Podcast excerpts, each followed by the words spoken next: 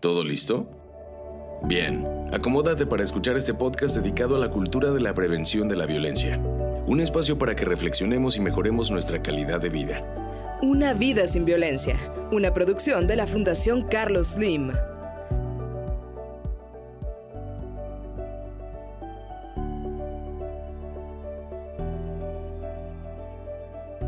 Te doy la bienvenida otra vez a Una vida sin violencia, un podcast dedicado a fomentar la cultura de prevención de violencia. Hoy es el último de nuestros episodios de esta serie pero si apenas llegas, te aviso que la historia que hemos estado contando tiene siete episodios previos. Así que no te preocupes, tienes mucho de qué enterarte aún. Soy Lucas Tonedo y está conmigo Michelle García, como siempre. Recuerda que este espacio es un espacio de diálogo y reflexión, un lugar donde aprendemos en conjunto sobre situaciones de crisis o violencias y cómo afrontarlas a través del desarrollo de habilidades para la vida. Como hemos dicho antes, Nadie en el mundo está exento de sufrir violencia. Por eso es importante estar atentos a la forma en la que las demás personas nos tratan y al cómo nosotros tratamos a las y los demás. Como siempre, Michelle, un gusto que estés con nosotros. Siempre tenemos la ayuda de Michelle, por si no habéis escuchado estos capítulos, ya que Michelle es psicóloga y su especialidad es justamente ver qué pasa en estos ciclos de vida de la familia cuándo se da violencia y cómo afrontarlos. Y a través de la historia nos echa la mano para entender qué es lo que está pasando y qué podría hacerse mejor. Michelle, como siempre, muchísimo gusto y muchas gracias de nuevo. Hola Lu, muchas gracias a ti por, por invitarme y pues encantada de estar otra vez con ustedes. Muy bien, pues se nos está acabando. Sí, ya se está acabando la historia y pues lo interesante va a ser que podemos ver cómo termina cada uno de ellos en este sistema del que hemos platicado. Exacto, una historia, la historia de Genaro, que ya lo hemos dicho en otros episodios, puede ser la historia de cualquiera de nosotros, de cualquiera de nuestras familias. Yo creo que en el episodio anterior, si se acuerdan, platicamos de esta parte del nido vacío. Los hijos mayores salieron de casa y digamos que la transición pues no fue tan fácil como en algún momento lo, lo pensaba Genaro. ¿Te acuerdas, Michelle, que decía, pues bueno, ya se independizaron mis hijos, va a estar padrísimo y pues vamos a tener la libertad y como pareja? Pero pues no le fue tan fácil, sobre todo a la mamá, ¿no? De Genaro, a Carmen, y a los hijos más pequeños. Eh, Michelle, ¿por qué se dan estas emociones tan fuertes? ¿Te acuerdas que incluso Carmen pues empieza a somatizar, ¿no? Que es esta parte de empezarse a sentir mal, digamos que trasladar la parte de emociones y sentimientos a una situación física y, se va para abajo. Eh, es, ¿Es normal que suceda? ¿Por qué pasa? ¿Y, qué distingue a esta fase de las otras fases del ciclo vital de la familia de las que hemos estado platicando? Bueno, Lu, eh, sí es diferente, es una etapa distinta, la del nido vacío, porque, bueno, pues recordemos que en este caso los hijos grandes se están yendo de casa, eh, ya de alguna manera la dinámica de relación con hijos grandes dentro de casa se modifica, ya nada más quedan los hijos pequeños. Pero recuerda que esto va a confrontar a los dos adultos, a los dos papás, a volverse a ver a sí mismos. Aunque estén todavía los hijos chicos en casa, que también tarde o temprano se, van a ir, se tienen que voltear a ver entre ellos. Entonces, em, el tema de Carmen y la forma en cómo somatiza, que recordemos, lo hemos hablado en, en otros momentos, Carmen tiende a esta manipulación, que decíamos es una forma de violencia también, esta manipulación emocional de estoy enferma, me siento mal, te necesito, quédate conmigo, eh, precisamente para evitar la separación o lo que representa una pérdida para ella de los hijos cuando se van de casa. Normal no lo consideraría porque, bueno, normal es que los hijos salgan, los hijos se independicen, hagan sus propias vidas, pero cada familia y cada persona en particular tiene una determinada reacción que, como lo hemos dicho muchas veces, puede ser funcional o puede ser disfuncional. En el caso de Carmen, pues estamos viendo que es disfuncional porque hace uso de sentirse enferma o de verse enferma a pesar de, de que pudiera no estarlo y entonces a través de eso generar culpa, ya sea en los hijos que se van o en los hijos que se quedan, para que sigan estando cerca de ella. De hecho, estando hijos más chicos en casa todavía con ella, pues se vuelven nuevamente las personas a las que depositan toda esta eh, dificultad de separación a las que se les genera este sentimiento de culpa y a quienes se sostiene a través de la, de la manipulación. Entonces, la idea es que en el nido vacío los adultos, papás, puedan volverse a reencontrar, pero se reencuentren de una forma sana, es decir, vuelvan a establecer objetivos juntos, planes juntos, tengan sistemas de comunicación nuevos, en donde sepan que entre ellos van a compartir esta nueva etapa. Y bueno, pues eso sería lo sano para, para los adultos que se quedan ya solitos en casa.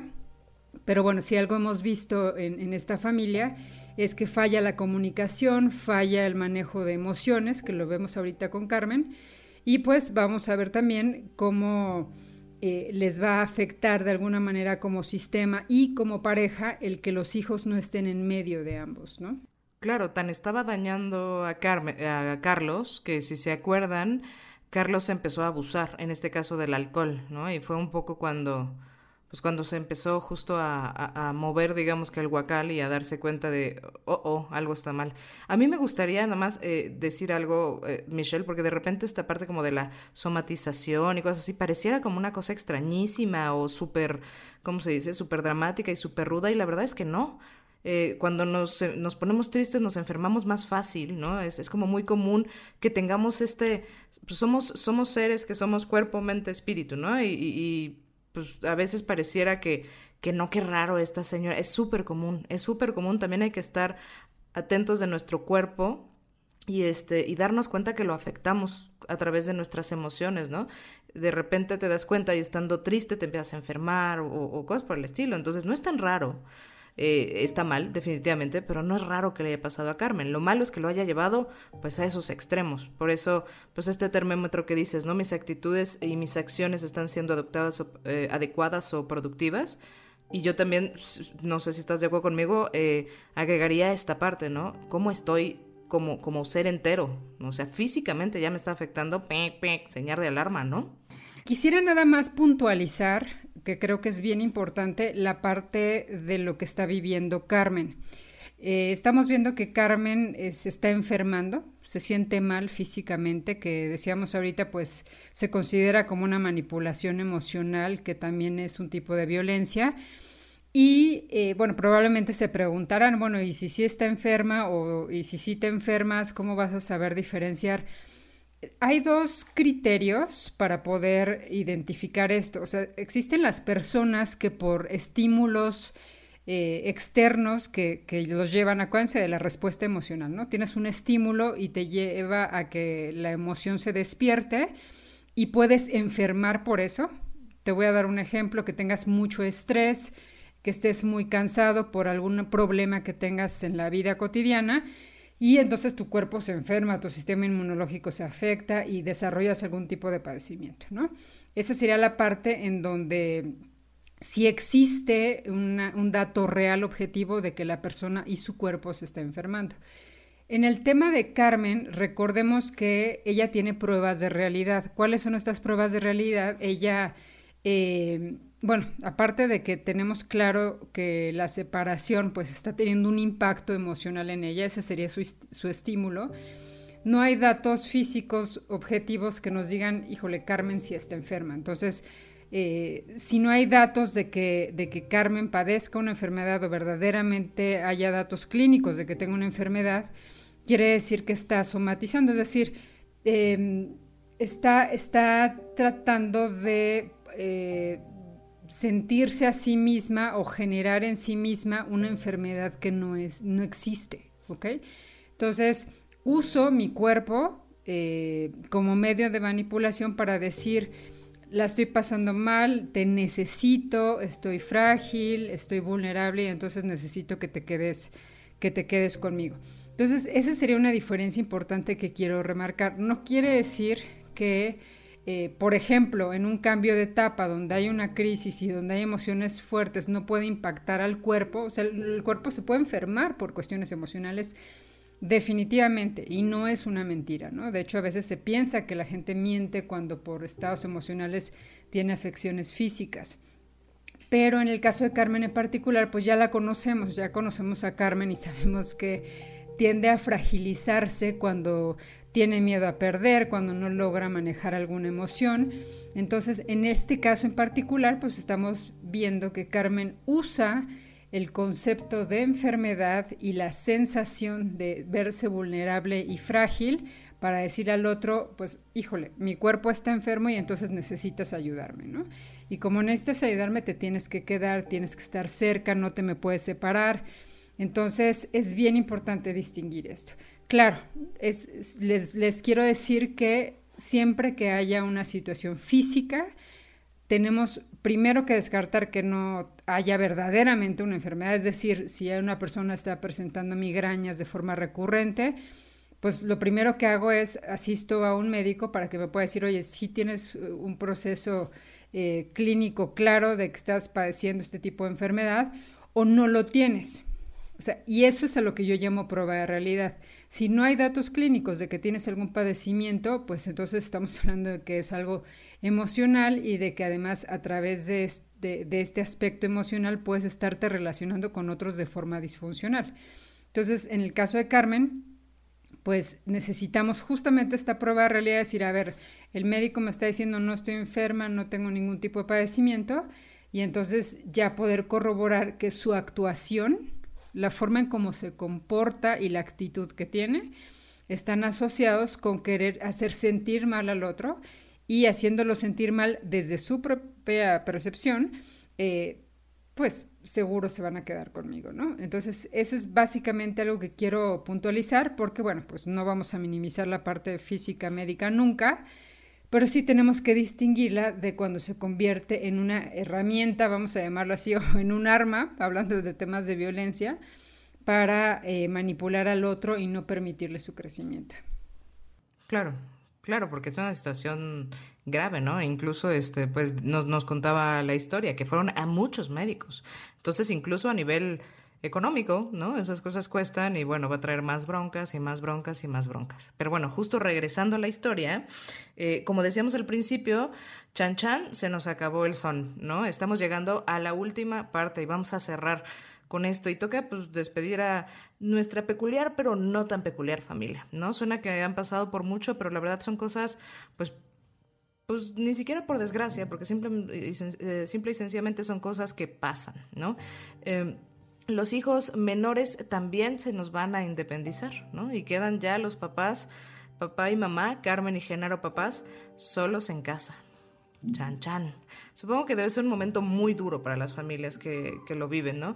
Como hijo, pues sí, te ilusiona definitivamente salir y empezar a vivir tu vida como hijo o como hija, los papás yo creo que debe de ser un poco aterrador, porque ya lo decíamos la vez pasada, habías dedicado tu vida y tantos años a, ser papá o ser mamá y de repente se nos olvida que somos este otras cosas, pero bueno, es, es son procesos y es parte de aceptar lo que, lo que pasa en la vida, ¿no? Que, que, que pues ya pasamos por mucho y ahora nos toca vivir esta parte. Entonces, regresando, vamos a hablar de esta parte del nido vacío, pero en esta última etapa para Genaro y Carmen, que la vez pasada habían vivido el nido vacío, pero todavía con hijos en casa. ¿Cuál es esta diferencia? ¿Cómo, cómo reaccionarían ahora o qué esperamos? Así es, eh, así es. Realmente creo que va a ser importante ver esta diferencia. Recordemos que ellos ya, ya vivieron este primer desprendimiento de los hijos mayores, que recordemos que hay una diferencia de edad entre los dos primeros hijos y los segundos. Eh, hijos que llegan a casa y mira, de alguna manera esto a los papás les permite hacer esta separación o este desprendimiento de forma gradual. Es decir, se están enfrentando a la etapa de nido vacío poco a poco. Y eso, pues, es, podríamos decir incluso que es el escenario favorable, ¿no? No de golpe eh, te quedas sin los hijos en casa o, o tienes que hacer este reencuentro con la pareja, sino que se van los primeros hijos, los grandes, que por supuesto representa una pérdida en el sentido de muchas cosas cambian, ya no están en casa, ya no, ya no puedes compartir con ellos el mismo tiempo que compartías antes. En ese sentido se convierten en pequeñas pérdidas. y los objetivos de las personas que están dentro de casa cambian, los roles también, los hijos que son más chicos ya son también más grandes y están a punto de irse también. Entonces, digamos que esta, esta etapa se va viviendo poco a poco, se da, en el caso de esta familia, digamos, es la etapa 1 y la etapa 2.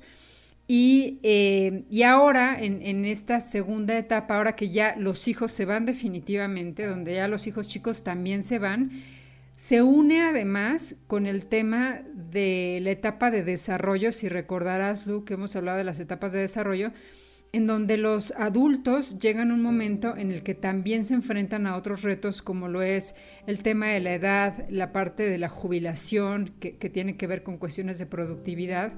Y bueno, si le sumas eh, el que ya se estén enfrentando del todo al nido vacío, es decir, ya los hijos ya no están en casa, Además, eh, se acerca la jubilación, ya eh, personalmente no me voy a sentir igual de productivo que cuando trabajaba. Viene además este reencuentro con mi pareja en casa. Son muchas las variables que se están, que se están juntando para la familia en este momento, que si ya decíamos que una etapa per se o como tal me va a traer emociones o me va a disparar emociones por el simple hecho de los cambios, Ahora imagínate cómo van a estar eh, en este momento las emociones cuando no nada más los hijos ya se fueron todos, sino que eh, nuestras actividades van a cambiar, ya no podemos trabajar como trabajábamos antes y eh, Carmen y Genaro se tienen que voltear a ver. Ahora sí, después de ya mucho tiempo, porque pues, recordemos esa primera etapa de, de Genaro y Carmen, pues ya tiene mucho que no está, ya tiene mucho que no existe. Entonces ahorita es eh, volverse a ver y, ya decía yo, eh, hacer estos nuevos objetivos porque están en una situación mucho más vulnerable. Por ejemplo, Carmen ahorita se encontraría en una situación mucho más vulnerable porque los estímulos o las pérdidas o los, movimientos, las crisis de, de diferentes formas les hemos llamado, pues están impactando la vida de cada uno y pues ya Carmen estaba presentando ciertas eh, formas o manejos disfuncionales de emociones, pues imagínate ahorita que todo esto se conjunta, ¿no? Entonces hay más vulnerabilidad, pero también recordemos que va a ser una muy buena oportunidad para ambos, para Genaro y para Carmen, para que puedan hacer este reencuentro como pareja, para que puedan plantearse otra vez metas juntos y la convivencia con los hijos también establecerla de manera diferente. Los hijos no los pierdo en el sentido de ya no los vuelvo a ver, los pierdo en el sentido de ya no están en casa y ya no compartimos los tiempos que teníamos antes juntos. Ahorita la convivencia es distinta, los tiempos de convivencia son distintos, pero al final los hijos están, aunque estén cada quien en su historia y en su espacio y en su momento, bueno, pues e, son personitas a las que vas a volver a ver, con las que vas a convivir y bueno, pues esto, esto también va a representar tanto para Carmen como para Genaro la oportunidad de tener nuevas formas de convivencia, que creo que a esta familia le caería de maravilla, ¿no? Después de todo lo que han pasado, el que puedan reestructurar la forma de convivir como sistema familiar va a ser importante, que puedan reestructurar este reencuentro que haya como pareja también va a ser bien importante, y el que se establezcan metas nuevas eh, por ejemplo, Carmen y Genaro de forma individual respecto a sus propios proyectos de vida y etapas de desarrollo en la que se encuentran, como en conjunto eh, la pareja junto con los hijos en esta nueva etapa en la que se encuentran todos. Claro, sí, lo entiendo perfecto, porque según, bueno, mis cálculos son malísima para las matemáticas, pero tampoco tan, tan burra, el ya estarían los papás en una edad de ser considerados adultos mayores, ¿no? Más o menos cuándo empieza a considerarse una persona adulto mayor. Bueno, recordemos que estamos hablando de la parte eh, de, la edad cronológica versus eh, la edad emocional, le voy a llamar así, la edad emocional o la edad mental.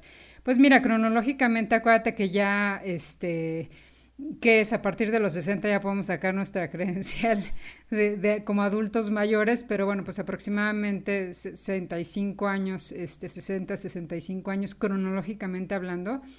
Y eh, es esta primera etapa de la última etapa, es decir, eh, empezamos como adultos mayores y después pues ya se da un proceso normal de envejecimiento biológico que, que es natural para todos y que además nos confronta con la parte de nuestra finitud, o sea, nuestra vida va a terminar.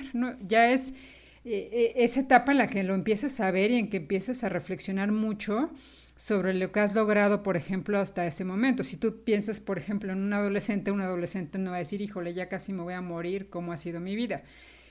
En esta etapa en la que se encuentran Genaro y, y Carmen, ya, ya, está, ya son adultos, ya, ya, ya armaron su propia familia, sus hijos se fueron, ya entró el tema de la jubilación, la parte de la productividad disminuye, físicamente el cuerpo cambia, eso también lo sabemos, esa es la parte biológica del, del envejecimiento, que en cada persona es diferente. Por eso decía que quería distinguir entre la edad cronológica y la edad mental o psicológica, emocional, porque pues acuérdate, tenemos personas que a lo mejor están en una situación eh, sedentaria completamente y pues el cuerpo empieza a atrofiarse de forma más rápida, la mente, la forma en cómo manejas tus emociones también eh, habla mucho de cómo vas a vivir esta última etapa. Pero eh, si eres una persona que ha sido productiva, activa, que te mantienes con relaciones interpersonales, sociales, activa también como pareja, como individuo, pues obviamente eh, esta etapa puede ser mucho más fácil y, puedes incluso recibir esta última etapa de forma adecuada y sana. Eh, es una etapa de mucha reflexión, yo creo que esa es la, palabra clave, porque pues volteas, volteas eh, hacia atrás y ves lo que has logrado, lo que a lo mejor no pudiste alcanzar, las dificultades que tuviste, pero también las grandes cosas que lograste cumplir, ¿no? De repente voltear y ver a tu familia, a tus hijos grandes, eh, cómo están tus hijos, eh, si han creado familias o no han creado familias, los éxitos personales que pudiste tener. Y no hablo necesariamente del tema profesional, porque lo profesional puede ser un punto de medición. Pero también de forma personal recordemos que que tenemos la posibilidad de, crecer, de desarrollarnos, de ser mejores. Y cuando volteamos también a ver nuestra propia historia y nuestro propio proceso de desarrollo, también evaluamos qué tanto hemos mejorado, qué tanto hemos perfeccionado, vamos a llamarle así, nuestra propia versión, nuestra propia vida, nuestro propio manejo emocional. Entonces, este es un reto importante, importante en esta etapa.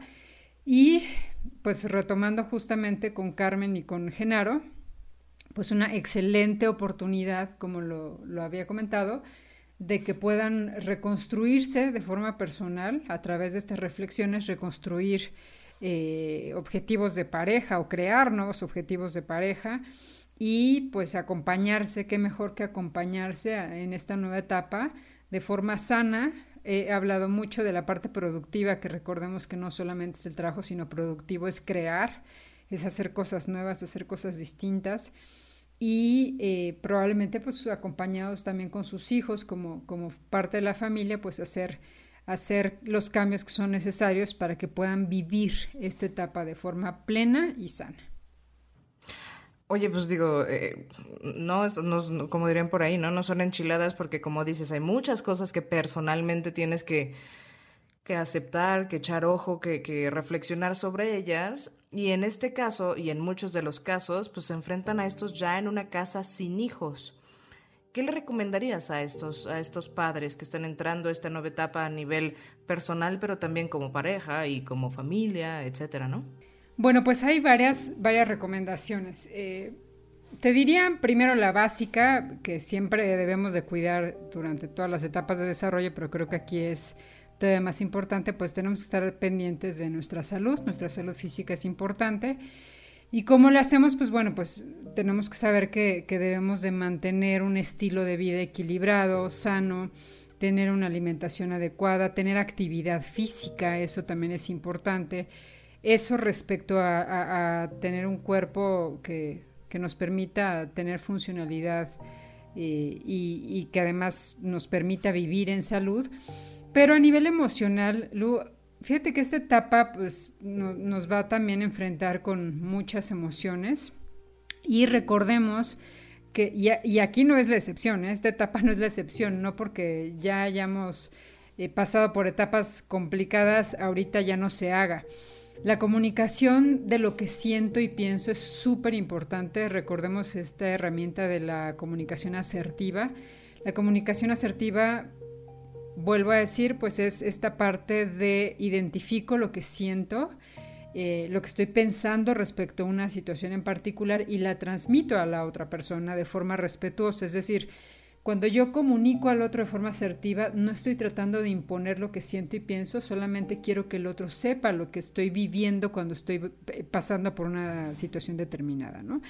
Entonces, la comunicación es importante, el reestructurar metas, como lo comentaba, o sea, hablo de reestructurar porque es otra vez hacer un alto y ver, a ver, en esta etapa, ¿qué voy a hacer diferente? ¿Qué, qué objetivos nuevos voy a tener? ¿En qué otras actividades me puedo sentir eh, productivo? Porque si no logro eh, hacer cambios, digamos, en los planes que, corresponden precisamente a esta etapa, pues puedo quedarme atorado o atorada y sentir que no puedo hacer nada más, ¿no? Y pues eso va a impactar emocionalmente, nos guste o no. Entonces tenemos que mantenernos activos física y mentalmente, tener estos nuevos proyectos y algo súper importante es siempre tener una red de apoyo. la red de apoyo, recordemos que no nada más es eh, este reencuentro con la pareja, los nuevos proyectos que voy a hacer con mi pareja, que eso es algo padrísimo, que cuando puedes coincidir con la pareja otra vez y generar planes juntos en esta etapa, eso creo que es algo muy padre que podemos vivir todos. Eh, pero por el otro lado, también cuando hablo de red de apoyo, es esto que está fuera de casa, ¿no? Eh, sí, voy a ir a visitar a mis hijos y voy a ver a los nietos y vamos a tener convivencias familiares, pero ¿qué más hay? ¿no? Y me hace pensar, y, te lo platico también como, como parte de, lo que me ha tocado vivir en consulta, tengo justamente un paciente, que fíjate, él tiene 75 años si no me equivoco, y eh, se dio la tarea, ya no, ya no trabaja, y se dio la tarea de, a través de las redes sociales, se aplicó y se, ya es muy hábil en las redes sociales, y se puso a buscar a los amigos de la secundaria. Y pues, así como te lo digo, pues encontró a muchos de sus amigos. La verdad es que encontró a muchos de sus amigos y pues empezaron a hacer reuniones, empezaron a ir a comer. Eh, incluso en algunas ocasiones, pues como están dispersos, digamos, en la República, pues eh, iba uno a visitar al otro, luego se juntaban todos en alguna ciudad, han hecho algunos eventos, entonces eso para esta persona, para este paciente, ha generado un sentido de vida distinto en el sentido de que, de que lo, lo ves, lo motivado, lo ves eh, contento, se entusiasma de saber que van a hacer cosas nuevas, entonces, eh, eh, eso es a lo que me refiero. Imagínate, pues estamos hablando de una persona de 75 años que ya no trabaja, que está con su pareja y que, pues, ya ve que su vida va a terminar pronto. De hecho, amigos que he encontrado, algunos ya, justo los reencontró y algunos ya ya han fallecido. Entonces, te das cuenta que estás en una etapa en la que te vas a enfrentar a esos temas en las que te vas a enfrentar a que ya no tienes la productividad que tienes antes, eh, que tu pareja también ya es distinta. Entonces, tener esta red de apoyo me parece fundamental porque no quiere decir que tu vida se detenga, al contrario, tienes los mismos recursos, los mismos elementos, en el sentido de puedes tener amigos, de tienes a tu pareja, este, tienes a tu familia en general, pero Ahora los planes y los objetivos que vas a tener en cada una de estas áreas, pues simplemente van a ser distintos. No es lo mismo, por ejemplo, la capacidad que tienes de socializar cuando estás trabajando 8 a 10 horas diarias a cuando ya no trabajas. Y esto hablando específicamente de las personas que ya en esta etapa de vida pues se jubilaron y ya digamos no pueden ser productivas como lo eran antes. También tenemos que recordar que nuestro país no siempre funciona así. O sea, recordemos que hay personas que todavía tienen que trabajar mucho tiempo más eh, por cuestiones de la situación económica, de poder sostener a la familia. Tenemos adultos mayores que siguen trabajando. Pero bueno, pues eh, si tienes esta necesidad de seguir precisamente activo, eh, profesional, laboralmente, no quiere decir que no tengas que enfrentarte o que no te enfrentes también a este tipo de reflexiones finales. Entonces, aunque todavía seas productivo, que eso pues también diría yo no está mal, que padre que, que, puedas seguir siendo productivo, sí que estés pendiente de cómo vives también esa otra parte, ¿no? Esa otra parte de que tu cuerpo es distinto, esa otra parte de que la relación con tu pareja es distinta, de que los hijos no están en casa o de que los hijos a, veces sí están en casa porque algunos se quedan, pero ya la convivencia es distinta porque cada quien tiene su vida, cada quien tiene su historia. Entonces, aunque tengamos escenarios diferentes, si te das cuenta, vamos tener diferentes historias, diferentes escenarios, la etapa sigue siendo la misma. Y los retos a los que te enfrentas son también los mismos en ese sentido, ¿no? La edad, la, la productividad, la capacidad para hacer ciertas cosas, la forma en cómo te relacionas con los demás, todo es distinto. Entonces, básicamente Recordemos la importancia de voltearnos a ver, de darnos cuenta de cómo estamos viviendo lo que estamos viviendo, de poderlo comunicar con el otro, con la pareja, sería padrísimo mantener esa comunicación, de tener este, esta red de apoyo, estos amigos cerca, eh, a la familia cerca, de tenernos planes, hacer cosas nuevas, eso sería el escenario ideal para cualquier persona que esté en esta, en esta etapa de vida y por supuesto no descuidar para nada la salud. Claro, estas entonces son justo habilidades tanto emocionales como para la vida, ¿no? Que tendríamos que, tener para poder estar bien nosotros y con nuestra pareja, ¿no? Comunicación, eh, bueno, comunicación asertiva, ¿no? Manejo adecuado de las emociones, eh, buscar ah, otro tipo de actividades si es que tenemos la oportunidad, como dices, porque bueno, eh, hay gente que no, que no puede optar por el retiro. Eh, voy a decir otra vez, comunicación, porque es así como básico en la vida, apertura, serían las mismas habilidades para poderte llevar, por ejemplo, bien con esos hijos que se van, porque me ha tocado muchas veces que es así como pues tal vez sería un poco el caso de Carmen, pero he escuchado justo este de, pues ya te fuiste y ya nos abandonaste, ¿no? Y casi, casi, entonces ya, ya me dejaste aquí viejito y ya me fui. Pues, pues no se vale, ¿no? Entonces, eh, ¿cómo llevarse bien con, mis hijos y mis hijas que se fueron de casa? ¿Qué habilidades necesito? Sabes que, Lu, qué bueno que mencionas eso porque de hecho es algo que, que siempre traigo yo en mente porque sucede mucho. Sí abandonamos mucho a nuestros padres, la verdad es que sí sí me ha tocado ver bastante eh, cómo ya los papás entran en esta parte de la tercera edad, ya eh, eh, los vemos como viejitos, ¿no? Pensando que eso implica generalmente un deterioro, ¿no? Entonces he visto de repente cómo pues, estas personas que trabajaron y, y, pusieron toda su energía, todo su ánimo, todo su empeño para sacarnos adelante, de repente se vuelven personas a las cuales ya ni siquiera queremos escuchar. O sea, he visto casos en donde se les desacredita, se les devalúa, no se les escucha, eh, o incluso cuando están queriendo contarnos algo, eh, pues eh, empiezan los hijos con esta actitud de, ah, ya va a empezar, o, o hasta en actitud, ¿no? De, de, hacer ojos y de ponerle importancia a otras cosas diferentes a, los que, a lo que papá y mamá están diciendo. Y, bueno, eso, eso, eso es un tipo de violencia, o sea, eso, bueno, es, una violencia sumamente marcada y es súper común. La verdad es que ha sido algo que, he visto que está muy presente, este, perdóname la expresión, pero incluso pues hasta tratarlos como tontos, ¿no? Como si no tuvieran la inteligencia suficiente para mantener una conversación eh, no visitarlos, dejarlos lejos, el híjole, mejor no vamos a verlos, el híjole, mejor no le hablamos, o sea, literal en un abandono, cuando... Eh, pues eso no tendría por qué pasar. La verdad es que, ¿qué podríamos hacer como hijos? Yo creo que tenemos que hacer mucho como hijos con nuestros papás adultos mayores. Tenemos mucho que hacer.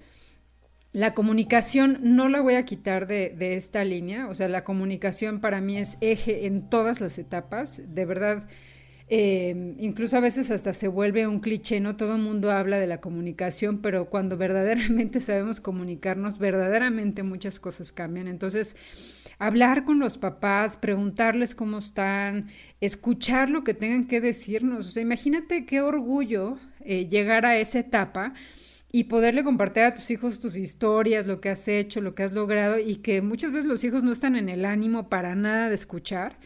Y tenemos que darle sus espacios, hay que darle sus espacios para, para eh, pues que nos cuenten los que nos dan contar, que estén orgullosos de lo que han hecho en la vida con nosotros, eh, hacer que lo que ellos piensan y sienten también es importante, eh, convivir eh, con los papás es, también sumamente importante.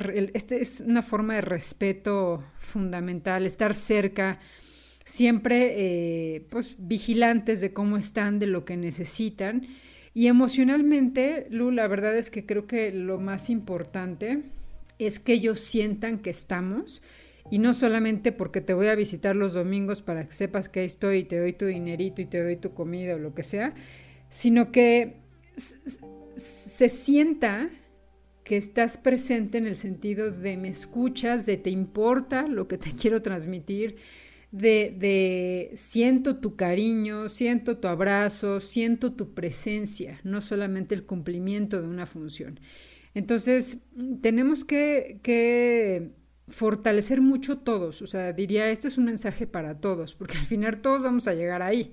Bueno, si tenemos la fortuna de llegar ahí, pues qué, eh, padre sería que lo podamos vivir de esta forma con nuestros hijos. Y como hijos sí tenemos que mantener esto muy claro y muy eh, presente todo el tiempo. Cuando estés con tus papás, eh, escúchalos, abrázalos.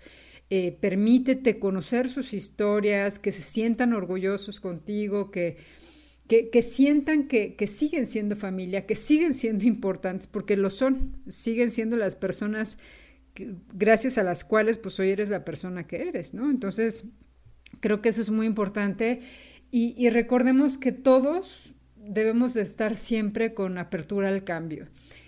La vida cambia, vamos a estar cambiando, ya lo hemos estado revisando durante estos episodios, o sea, las etapas son diferentes, nuestros tiempos de vida son distintos, los retos son eh, diferentes también. Entonces, en la medida en la que estemos abiertos a, la posibilidad del cambio, a que van a venir cambios y a que estoy cambiando y a que los otros alrededor de mí van a cambiar, es en la medida en que voy a vivirlo de una forma más sana, más equilibrada, más tranquila e incluso la voy a disfrutar. Entonces, eh, la comunicación y estar abiertos al cambio es muy, muy importante.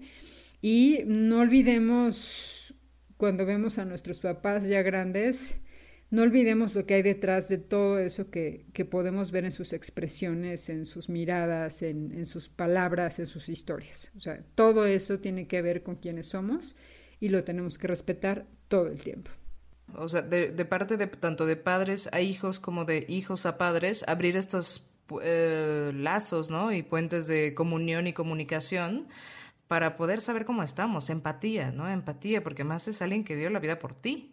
No, no, no deja de serlo, ¿no? Entonces, eh, no solo es como agradecimiento, sino, sino como, pues, por aquí te construiste, ¿no? Hacia dónde vamos.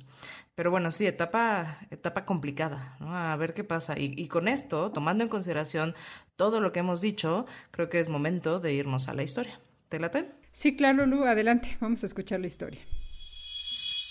Cuando nuestros hijos menores, Lupita y Carlos, terminaron la universidad y salieron de casa, Carmen y yo tuvimos una buena temporada en nuestra vida. La experiencia previa de despedir a los mayores nos facilitaba esa nueva transición una experiencia que la verdad resultó de mucho aprendizaje y que nos dio mucha madurez como padres. Aprendimos, por ejemplo, a hacer equipo en el acompañamiento, guía y cuidado de nuestros hijos, cosa que no supimos hacer con nuestros hijos mayores. Yo estaba todo el tiempo metido en el trabajo y Carmen muy metida en sí misma.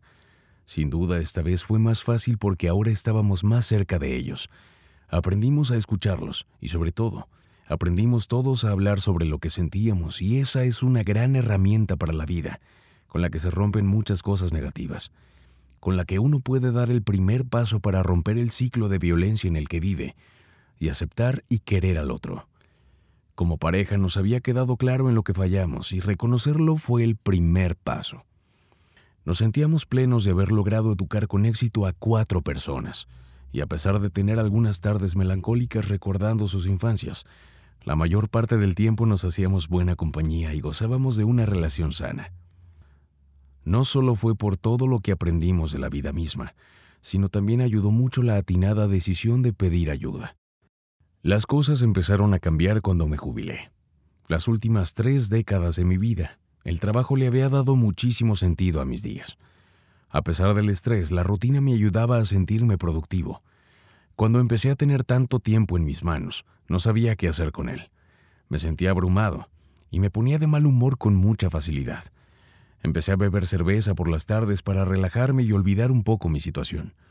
Me sentía mal, un poco inútil, y no me daba cuenta que Carmen se estaba llevando la peor parte de esta situación, porque además de aguantar mis arrebatos, se sentía algo olvidada. Los hijos apenas y venían de visita y ya casi nunca comíamos en familia. La pasaba muy mal, al punto de sugerir que viviéramos en cuartos separados. Yo no entendía la decisión, pero la respetaba. Ay, Genaro, no te hubiera pedido que vinieras si no fuera importante, pero me estoy empezando a preocupar mucho por tu papá. No es nada, en serio. A ver, cuéntame, ¿qué pasó? Pues ya ves que tu papá no ha estado nada bien desde que se jubiló. Pasa mucho tiempo encerrado, ya no se le antoja salir, y con la novedad de que ya se hizo el hábito de tomar. Ay, no, no lo reconozco. Pues sí lo he notado más serio las veces que vengo, pero no sé si para preocuparme o sí. No, no tanto, pero es que ayer, ayer estaba de muy mal humor, Genaro. Se me ocurrió hacerle tamales para levantarle el ánimo. Y durante la comida le mencioné que debería bajarle un poco a la cerveza, que ya no está en edad y que no le ayude en nada. ¿Y luego? Pues se lo tomó muy mal. Muy mal. Aventó el plato de comida al suelo y dijo que yo no podía entender lo que él sentía porque yo nunca había trabajado en mi vida. ¿Cómo crees? ¿Ahorita está aquí en la casa para hablar de una vez con él? No, fue a comprar su lotería. Por eso te dije que vinieras ahorita, pero igual, Genaro, no lo vayas a confrontar. Mejor vente el sábado a comer y ahí platican, pero tranquilos. Bueno, pues, pero si vuelve a pasar algo así, nos marcas en ese momento. Pues sí, a ver si de milagro me contesta. Perdón, admito que hemos estado distantes los últimos meses, pero esto ya es señal suficiente de que no nos podemos olvidar de ustedes. Vamos a estar bien, vas a ver. Bueno, pues yo creo que jubilarse no debe ser nada, nada sencillo para nadie, ¿no? Es un momento donde dejas atrás la rutina que estuviste durante pues, décadas, puede ser, ¿no? Y, tienes que enfocarte de repente en, pues como un frenón, ¿no? En el, en el aquí, prepararte, como, como bien decías este, hace ratito, Michelle, pues en el futuro. Y se ve que a Genaro pues, se le complicó muchísimo, ¿no? Un montón. Tan es así que vemos de manera muy sorprendente que Carmen se acerca a Genaro hijo, incluso, ¿no? A ese, a ese nivel. Yo oigo mucho a Genaro como muy, ¿cómo decirlo? Pues negando, ¿no? Las emociones, avento el plato, hago esto, este, me pongo a tomar, no sé qué hacer. ¿Será esto una herencia de, de toda esta parte que, que tenemos dentro de, estos roles de género y estas cosas en las que es los hombres no muestran sus sentimientos. Tienes que, además, en este rol, ¿no? De tienes que ser el que produce y el que hace y el que mantiene y de repente, ¡pum!, te lo quito. ¿Cómo ves? ¿Qué, qué, está pasando? Porque según entiendo, además, pues es un caso muy común, por desgracia, en, los hombres en, en, nuestra, en nuestro país y en otras culturas, ¿no? Sí, caray, ya estamos viendo en, en general algunas manifestaciones eh, disfuncionales, definitivamente no lo está manejando bien. Y eh, bueno, pues acuérdate que eh, pienso un poquito en la historia de Genaro y recordemos entonces que, que Genaro pues ha vivido trabajando todo el tiempo y pues ahorita se queda sin trabajar y eso, es una pérdida, ¿no? Yo creo que muchos nos vamos a identificar en la parte de, híjole, ¿qué hago si dejo de trabajar? Y si le sumamos el tema del rol de género del que hemos hablado mucho, recordemos que Genaro creció y viene de un sistema familiar súper tradicional, en donde el hombre es el que trabaja, el que va a ser el proveedor de casa, el que tiene que llevar el pan a la casa. ¿Te, acuerdas de, cuando hablábamos de, la historia de Genaro? Y entonces, de repente, pues Genaro cumplió pues estudió, se volvió súper trabajador y ha sido el soporte de sus hijos, de su familia. Pero llega un momento en la vida en el que pues ya, ¿no? O sea, ya no, ya no trabajas, este, ya sea porque te despiden de tu trabajo, porque este, te, dan, te dan tu jubilación, por diferentes circunstancias podemos llegar a este momento de ya no poder ser productivos laboralmente como lo éramos antes. Y en el caso de Genaro, pues estamos viendo que lo está viviendo de una forma muy complicada. Sí es una pérdida porque nuestra vida cambia, definitivamente nuestra vida cambia.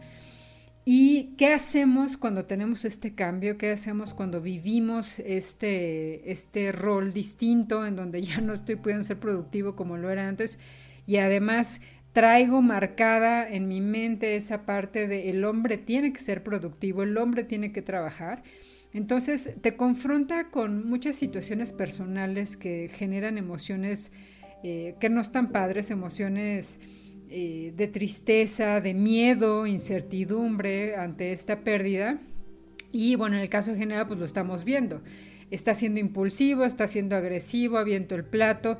Y algo bien importante, Lu, es que cuando tenemos pérdidas podemos caer en estados depresivos, podemos eh, llevar nuestro estado de ánimo a lo que yo, yo siempre digo a la baja, ¿no? Cuando hablo de estados depresivos, pues es que estamos, nuestro estado de ánimo está a la baja y aquí vemos también que Genaro, como pues lo hacían también papá y su hermano, recordemos que también hay un histórico de consumo de alcohol, pues se vuelca también al consumo de alcohol y, esto es muy eh, curioso, Lu, porque pensamos que con el alcohol sanamos muchas de nuestras dificultades, esa es una creencia generalizada de que ah, pues me echo mi alcoholito y me voy a sentir mejor, me echo mi alcoholito y se me van a olvidar los problemas que tengo. Y pues químicamente hablando, pues el, alcohol como tal es un depresor, así se le llama. O sea, más bien en lugar de, de ayudarte a evadir los problemas o hacerte sentir mejor, esta tendencia a la baja en el estado de ánimo de la que te hablaba se hace mucho más fuerte porque el alcohol entra al cerebro y eso hace, te, te hace, te da más para abajo, te da mucho más para abajo. Entonces, si ya estabas bajón de ánimo, pues ahora vas a estar tres veces más bajón de ánimo. Entonces, eh, no es una forma, no es una forma funcional en la que, en la que lo está manejando. Probablemente está justamente entrando en una etapa depresiva por no poder manejar este cambio, que es una etapa de vida que muchos eh, tienen que enfrentar o, que tenemos que enfrentar en algún momento de nuestras vidas y que depende también de cómo lo enfrentemos, vamos a pasar de forma sana eh, a la siguiente etapa que es lo que decíamos, bueno, pues ya estoy en mi jubilación, ya estoy eh, eh, con mi pareja en este reencuentro con la pareja, ¿qué cosas nuevas puedo hacer? Porque no solamente seguir con la misma línea de trabajo todo el tiempo, sino también hacer cosas diferentes que disfrute y que me hagan sentir incluso productivo, pero de forma distinta, desde una dinámica distinta. Entonces, pues aquí vemos una negación de las emociones muy significativa, una forma de no enfrentar lo que verdaderamente estoy sintiendo. Es esto, este enojo, esta ira, este, eh, este dolor, esta incertidumbre, pues tomo alcohol, me peleo, grito, aviento el plato, en lugar de verdaderamente sentarme y decir, a ver, esto que me está pasando no está padre, no me gusta, esto es lo que estoy sintiendo, y hacer nuevos planes ya sea con la pareja, hacerlos tú, eh, con los hijos, pero eh, ahí es donde una vez más, y sé que soy muy repetitiva en esto, pero es bien importante, la comunicación va a ser una diferencia eh, en la forma en cómo lo vivamos, porque lo voy a sentir, o sea, los sentimientos los tiene Genaro, no pasa nada, sentimos, así funcionamos. Pero el poderlos compartir de forma adecuada, asertiva con los demás, eso es lo que va a hacer la diferencia, porque voy a poder hacer planes nuevos, que me hagan sentir bien, que me hagan sentir eh, productivo, estable, pero en un momento nuevo de vida. Claro, por eso podríamos decir que incluso una violencia que él sufrió en, en, su juventud, en esta parte de tienes que ser un, el tip, la típica frasecita, ¿no? Del hombrecito de la casa y mantener y trabajar y esto, pues vemos que tarde o temprano, pues va a ser mella, ¿no? Va a dañar a, a esta persona, en este caso, pues a porque entonces lo encasilla en solamente puede ser esto y obviamente pues cuando te lo quitan, entonces ¿qué soy? ¿No? O sea, se ve tan, a mí me, me, impresiona que tanto tiempo puede pasar hasta, hasta ver los resultados de algo que te violenta, pero lo cierto es que siempre se ve, eso está bien cañón, ¿no? Y lo veo también y me llamó la atención y de mala manera, que creo que es la primera vez, no, no sé si, si tú te acuerdas de otra, en la que vemos que Genaro tiene como un desplante a ese nivel que digamos que literalmente recurre a la violencia física. Ahora que dice, ¿te acuerdas que, que avienta el plato? ¿Es normal que una persona que no haya tenido este tipo de manifestaciones llegue a este momento y ¡pum! lo manifieste de repente, tenga este rompimiento y qué tan importante es que, eh, que tenga la edad, o sea, ¿qué, qué factor, digamos, qué tan importante es este factor de la edad para que una persona que no ha tenido estos pues, accesos los, los tenga de repente.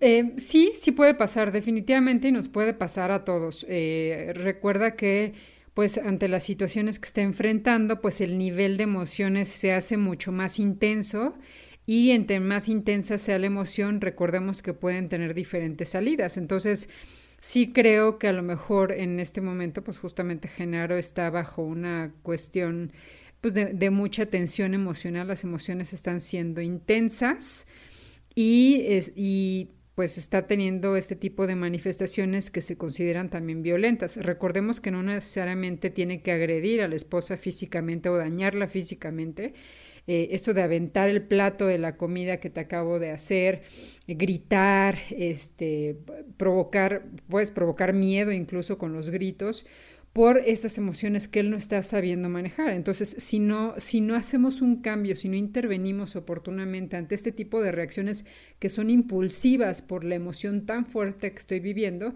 pues se van a acrecentar y las consecuencias todavía pueden empeorar. Entonces, sí, sí puede pasar, son estos puntos críticos a los que nos podemos enfrentar y ante los cuales podemos tener reacciones inadecuadas.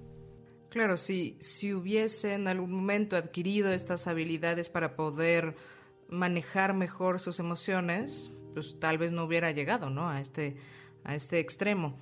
Pero, Michelle, ¿es, normal que, por ejemplo, pregunta, con la edad nos volvamos menos tolerantes o es simplemente resultado de que todo se le juntó a este pobre compadre? Bueno, Lu, la verdad es que eh, justamente al estar en una etapa diferente y seamos súper honestas, eh, pues no ya, ya, no, ya no es lo mismo, no tienes la misma energía, no tienes la misma resistencia y no tienes la misma capacidad de respuesta no tiene que ver con que biológicamente así suceda, o sea, biológicamente nos vamos a volver todos intolerantes, no. Pero sí, la realidad es que la capacidad de recibir estímulos, digamos, de, tensión o fuertes de forma constante ya no es la misma. Me explico, ya estás más en búsqueda de tranquilidad, de estar más en paz, de no tener tantos conflictos Digo, si uno joven de repente ante conflictos constantes se cansa, ahora imagínate después de que llevas años de estar resolviendo situaciones a lo largo de tu vida, pues bueno, llega un momento en el que la verdad es que sí buscas estar más tranquilo, estar más en paz. Y algo que eh, impacta también y que tiene que ver justo con la etapa de vida es que si no tienes nuevos proyectos, si no estás en este acompañamiento con tu pareja o con tu familia, eh, si no tienes estas nuevas actividades en las cuales puedes, vamos a llamarlas así, depurar eh, estas nuevas tensiones que pueden aparecer, pues eres mucho más vulnerable a tener esta intolerancia y este tipo de reacciones. Pero ojo, no es obligatorio, o sea, no siempre tiene que pasar. Y sí te puedo decir que las personas que logran tener estas nuevas formas de vivir, estos nuevos proyectos, como el caso que te decía de mi paciente, ¿no? que, que ya no puedo hacer esto, pero puedo hacer estas otras cosas, incluso genera más motivación, esperanza.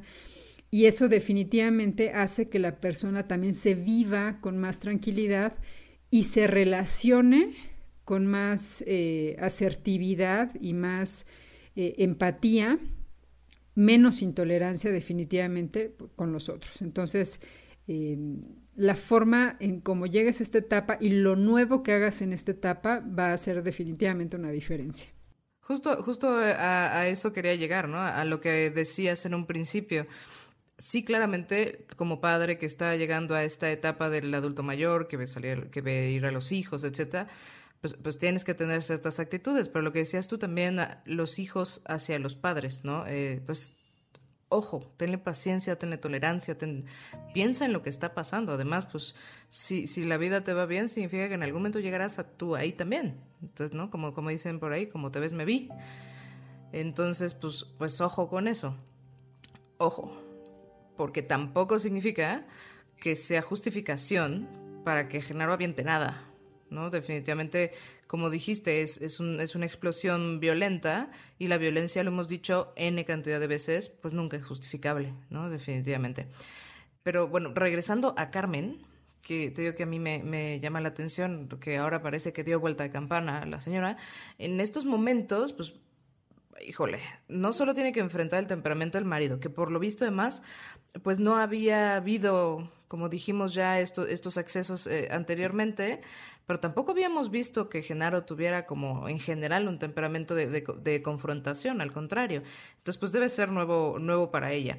Pero incluso, pues no tiene a los hijos o hijas en casa que le ayuden a, a este, justamente apoyar este cambio, ¿no? ¿Será que su miedo al abandono pues vuelve a tocar la puerta, ¿no? Digo, por ejemplo, a veces incluso estas cosas se tratan en terapia, etcétera. El miedo o los miedos pueden estar ahí. Un miedo al abandono pues, debe ser pues muy difícil, ¿no? De, tratar. Sí, Lu, definitivamente se pueden reactivar. De hecho, o sea, como seres humanos tenemos miedos que son muy profundos y que vamos resolviendo. Pero cuando nos enfrentamos a una nueva situación, eh, que, toca esos miedos que hemos tenido a lo largo de la historia, ahí es donde hablamos de que se pueden reactivar, o sea, vuelvo a sentir lo mismo, puedo volver a sentir lo mismo y, eh, puede generar síntomas, es decir, en este miedo al abandono que ha tenido Carmen y que lo ha manifestado de muchas formas disfuncionales que, conocemos a lo largo de la historia, que hemos visto a lo largo de la historia, Em, y, podría aislarse y podría otra vez quedarse callada y podría otra vez tener esta tendencia a manipular, enfermarse, etc. Ella está haciendo algo muy bueno, que ahí se lo tenemos que aplaudir mucho a Carmen. Recordemos que ella pidió ayuda. Y pedir ayuda siempre va a ser la diferencia. Si, estás, si se están reactivando estos, este temor al abandono, si se están reactivando emociones viejas por estas nuevas circunstancias que estoy viviendo, pues ella tomó una decisión responsable, muy buena de decir, híjole, no me estoy sintiendo bien, necesito que alguien me eche la mano. Y ahí es donde viene esta eh, herramienta de la que hemos hablado en cuestiones de violencia, de decir, necesito que me orienten, necesito que me escuchen y pido ayuda a alguien profesional. Entonces, eh, muy acertado de parte de Carmen, a pesar de que sí se pudieran haber reactivado estas emociones de abandono. Claro, sí, antes de, digo, qué complicado todo. Como, como siempre, ¿no? Pero a ver, antes de pasar a, la siguiente parte de la, de la historia, nada más me gustaría como hacer mini, mini recapitulización, ¿no? La actitud de Genaro, pues, hacia la, hacia la nueva realidad que está presentando, pues será, tendrá que ver mucho con este no haber aprendido a manejar sus emociones de manera adecuada, ¿no? Eh, antes. Y entonces este, este cambio, este movido de tapete, eres una nueva persona, nuevas actividades, nuevo todo, pues no le está haciendo fácil este, enfrentarla. Tan es así que lo lleva a situaciones disfuncionales como el consumo eh, de, de, la bebida de manera este, pues desproporcionada, ¿no? Otra situación en la que se está viendo, pues es este, esta explosión de, una violencia ya física, directa, de la venta de plato. Ojo, es violencia, o sea, sí, es un, es un berrinche y es algo que lo supera, pero es violencia. ¿No? Sí, puede ser, puede ser que estemos más cansados, ¿no? Como dices, es una situación que también tendrá que ver con el momento de vida física y fisiológicamente, pero parte justamente del no saber trabajar sus emociones ante este cambio que estaba planteando.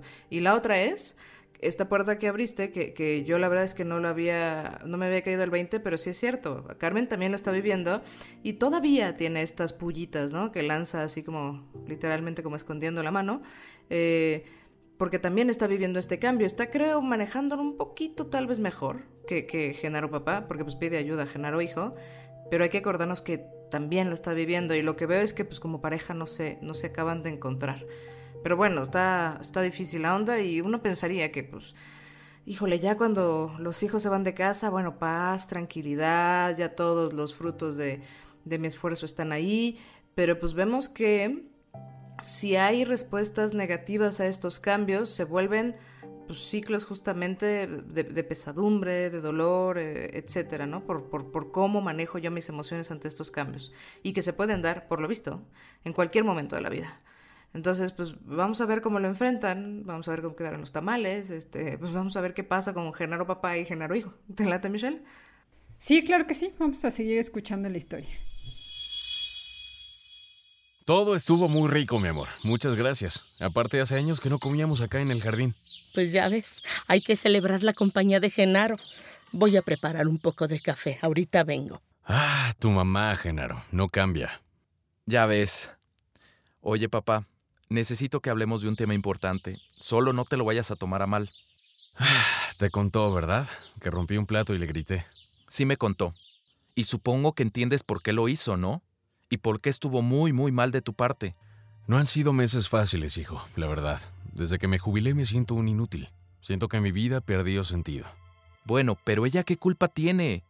Me puedo imaginar que ha sido una temporada complicada para ti, créeme, pero no puedes desahogarte así, tomando y tratando mal a los demás. ¿No te acuerdas lo mucho que detestabas que tu papá hiciera eso? No, Genaro, no compares. Puede que yo no haya sido el padre ejemplar, pero por favor no compares esto con lo que yo viví en aquella casa. Pues es exactamente lo mismo. Te recluyes bebiendo, le gritas a tu esposa y encima tiras al suelo la comida que te prepara. Eso no se puede repetir, papá sino que debe ser una llamada de atención muy fuerte para ti, para que cambies tu actitud. Tampoco exageres, Genaro. Yo sé que me equivoqué. Ya pedí perdón por lo que hice. De verdad que no va a volver a pasar. Pero aún así sigo en las mismas, hijo. Inútil y viejo.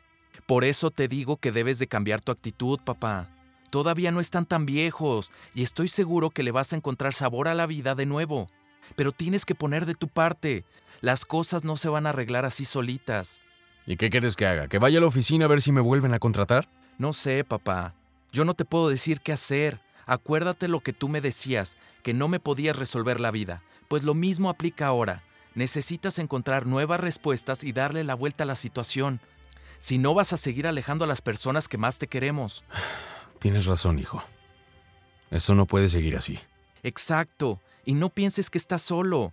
Todos te vamos a apoyar, ¿ok? Pues Genarito sacando la casta, ¿no? A pesar de todas las broncas que vivió eh, en su infancia, pues está decidiendo pues acudir al llamado de Carmen, ¿no? Aunque, aunque siempre tuvo como estas, estas broncas y tratar de, de interceder pues en favor de la familia, de, de, su padre, etcétera. Qué habilidad emocional vemos, vemos en Genaro, sobre todo al sentarse calmadamente a dialogar con su papá, porque es tan importante que lo haya hecho. Sí, la verdad es que qué buen ejemplo de, cómo podemos hacer las cosas adecuadamente. O sea, cuando hemos hablado de comunicación, recordemos que cuando estás bajo una intensidad emocional eh, alta, fuerte, cuando estás muy enojado, muy triste, pues no puedes establecer una comunicación asertiva con otra persona. Y aquí hicieron una muy buena mancuerna, este, desde buscar el espacio adecuado, el momento adecuado, para que Genarito, fíjate, después de lo que ha vivido, pueda decirle a su papá, eh, confrontar a su papá, pero de forma sana y adecuada. Cuando digo confrontar no quiere decir voy a buscar un conflicto, sino le, le muestro a papá cómo está repitiendo cosas que su propio papá hacía y que eso, eso duele. O sea, si de repente te empiezan a decir, eh, fíjate, tu papá que hacía esto que no te gustaba para nada, tú estás haciendo lo mismo, como en el tema, por ejemplo, del alcohol, pues está, está haciendo Genarito una labor buenísima de conciencia en Genaro Papá para darse cuenta de que las cosas eh, o la forma en cómo está reaccionando y las cosas que está haciendo pues no son precisamente funcionales, productivas, sanas y que puede estar lastimando a alguien más. Entonces, eh, bien, bien por Genarito y eso es justo lo que se tiene que hacerlo. Eh, promover una comunicación asertiva una comunicación sana, que eso es justamente lo que hizo Genarito. Y pues si te das cuenta, pues hasta eh, esta decisión de, de, tener un espacio, un momento específico para ello, pues eso también hace una diferencia en, en cómo pueda responder Genaro a esta retroalimentación. Así que muy bien por Genarito. Sí, es esta parte que, que creo que casi todos hemos escuchado, ¿no? Lo que te choca, te checa. Entonces se ve que al principio le choca a Genaro, ¿no? Cuando, cuando le dice su hijo, híjole, te estás pareciendo a, tu papá y luego luego tiene esta respuesta y saca las garras y le dijo, no, a ver, dato uno, dato dos, dato tres, pues acaba, acaba teniendo que aceptarlo, ¿no? Entonces hay, algo que, que, a mí me, me llama la atención porque es una palabra que creo que oímos todos una y otra y otra vez, ¿no? A mí siempre me decían, me regañaban en, la escuela porque tenía una actitud rebelde, pero nunca en la vida me dijeron que era una actitud, ¿no? Por ejemplo, ¿no? todos tenemos actitudes, pero ¿qué es la actitud? Sí, totalmente. De hecho, se usa mucho, mucho esa palabra. No, no me andes con esa actitud. Realmente estamos hablando de un estilo de respuesta. Podemos reaccionar, es decir, si alguien me pega, yo puedo reaccionar y le pego. ¿Me explico? Eso es conductual, lo estoy manifestando en conducta. Pero cuando hablamos de una actitud, estamos teniendo una respuesta, es un estilo de respuesta, vamos a llamarle como un estilo de respuesta indirecto, en donde estoy mostrando mi enojo, pero no lo estoy verbalizando, ni lo estoy queriendo dejar claro, ¿no? Entonces, este, no sé, ¿no? Lo que te decían a ti de, la actitud es decir, ah, pues este, hago mis caras o me volteo o este, hago ciertos gestos o aviento algo, ¿no? O sea, como eh, de forma no verbal, vamos a decirlo así, estoy manifestando lo que siento y pienso sin poderlo verbalizar. Yo creo que eso sería la, la definición más clara, ¿no? No lo estoy verbalizando, lo estoy actuando y, estoy mandando la el, el, mensaje de forma indirecta. Y entonces adopto como un papel o una postura para transmitirle el mensaje al otro cuando puedo usar palabras para hacerlo.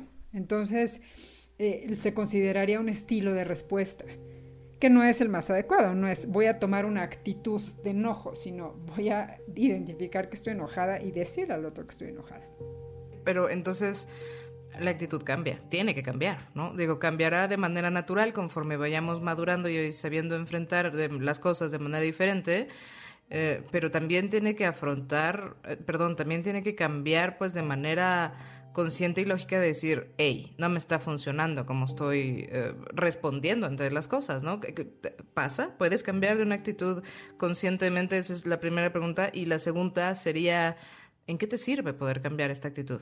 Definitivamente puedes cambiar la actitud. Eh, definitivamente podemos hacer esos cambios. De hecho, te diría con el ejemplo que tú pusiste de lo que te mencionaban a ti de chiquita, bueno, pues seguramente eh, usaste una palabra buenísima, ¿no? Lo que es eh, el madurar a lo largo de la vida. Vamos viviendo cosas que nos hacen madurar, que nos hacen percibir las situaciones de forma distinta.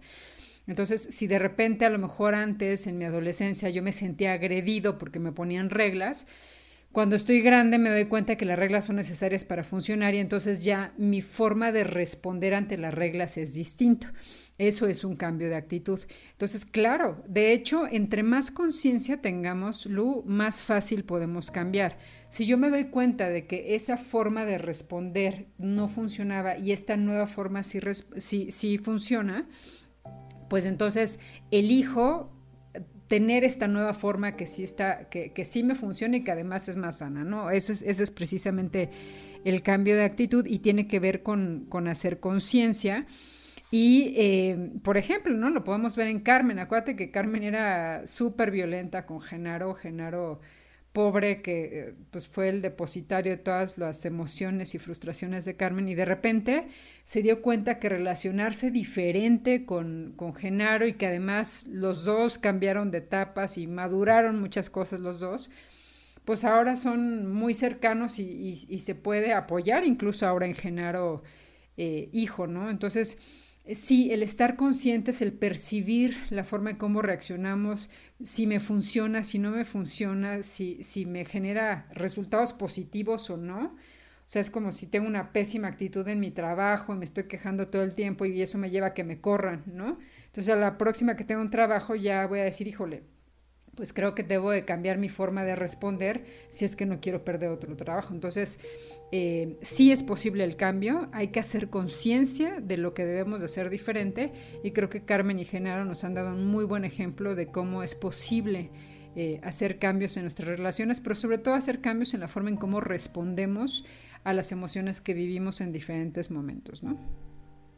pues relación tan disfuncional que en algún momento tenían Genaro hijo eh, con, con, Carmen.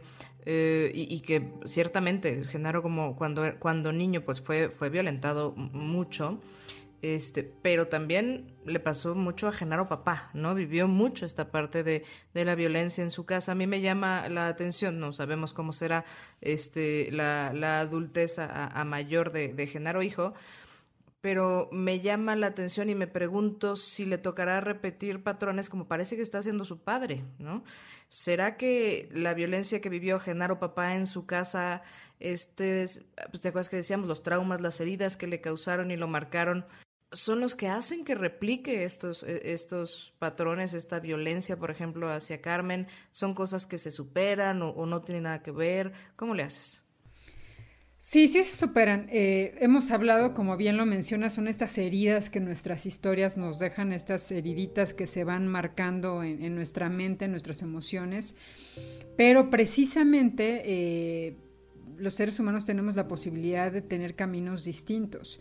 Cuando tú haces conciencia, que, que, esa es una palabra que hemos usado mucho, ¿no? Cuando te das, el, darse cuenta, acuérdate que conciencia es darnos cuenta.